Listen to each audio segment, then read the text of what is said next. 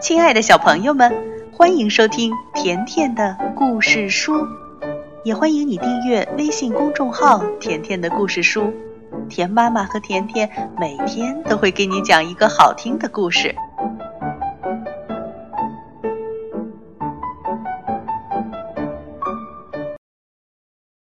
小朋友，你们还记得小兔子本杰明吗？本杰明长大后和他的表妹弗洛普西结了婚，因为他们的宝宝很多，所以这些兔宝宝通常都被叫做弗洛普西家的小兔子。因为对这一大家子来说，食物并不总是够吃的，本杰明就会从弗洛普西的弟弟那儿借几颗卷心菜。弗洛普西的弟弟是谁呢？对了。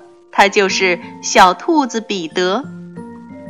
彼得有一个自己的菜园子，有时候彼得也没有多余的卷心菜借给他们。这时候，弗洛普西家的小兔子们就会穿过田野，到一个废物堆里找吃的。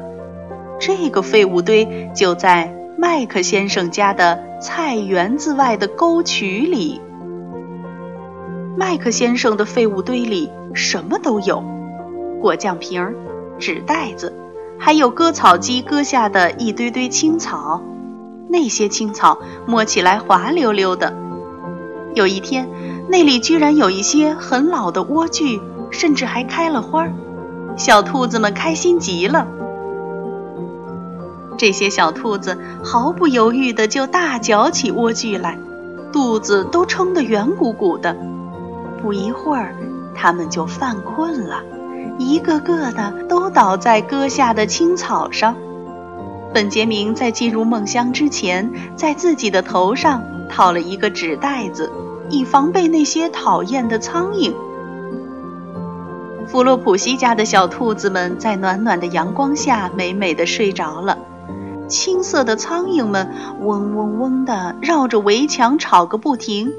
还有一只小老鼠正在废物堆的果酱瓶里找吃的，这是一只长尾巴的丛林鼠，它是谁呢？它叫点点鼠夫人。之后呢，田妈妈也会给你讲到关于点点鼠夫人的故事哦。点点鼠夫人沙沙地爬过纸袋，把本杰明吵醒了。点点鼠夫人和本杰明正在谈话。头顶突然传来一阵重重的脚步声，接着一袋刚割下的青草被倒在了熟睡的小兔子们身上。哦，是麦克先生！本杰明赶紧躲到了纸袋子底下，点点鼠夫人也钻进了果酱瓶子里。小兔子们在这一阵草雨下仍然甜甜的睡着，他们梦见。妈妈正在帮他们整理干草床呢。麦克先生倒空草袋子之后，向下看了看，他看见青草里滑稽地竖着几只小耳朵。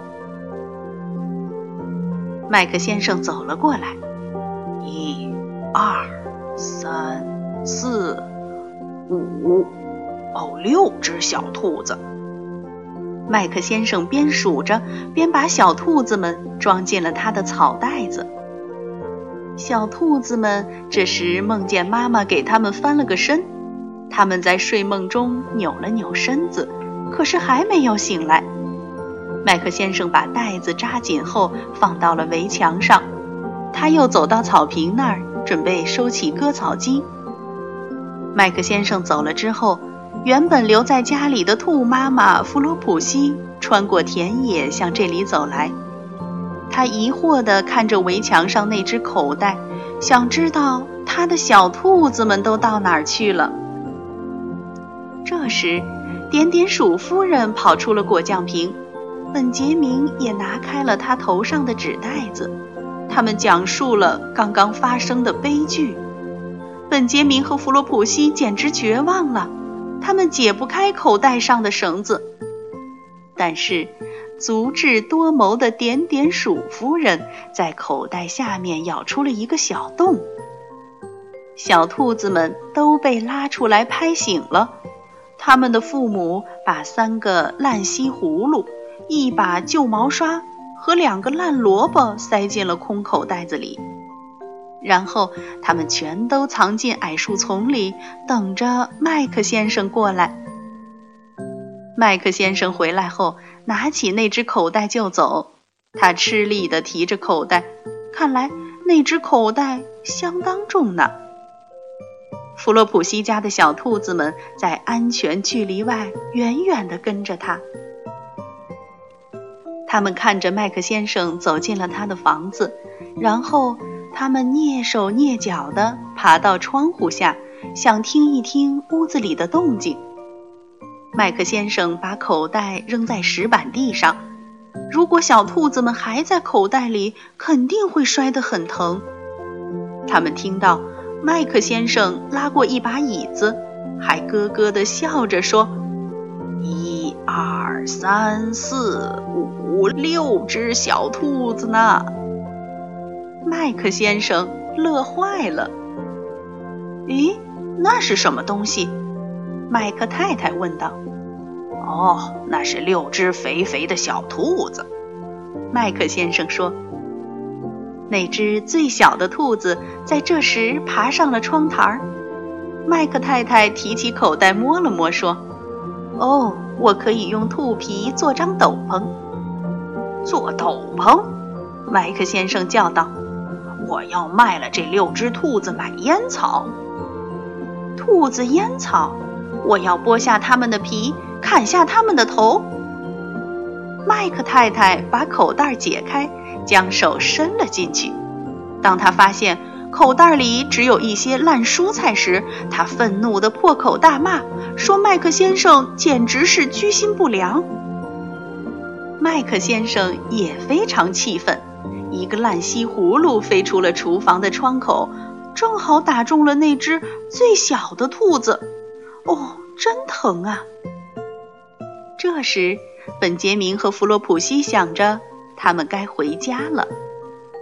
麦克先生没有得到他的烟草，麦克太太也没有得到他的兔皮，倒是点点鼠夫人，在圣诞节她收到了一大包兔毛，完全够给她自己织一件斗篷、一条围巾、一只漂亮的暖手笼和一副温暖的连指手套了。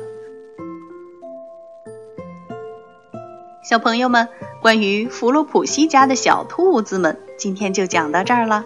明天田妈妈会给你讲关于点点鼠夫人的故事，记得来听哦。再见吧。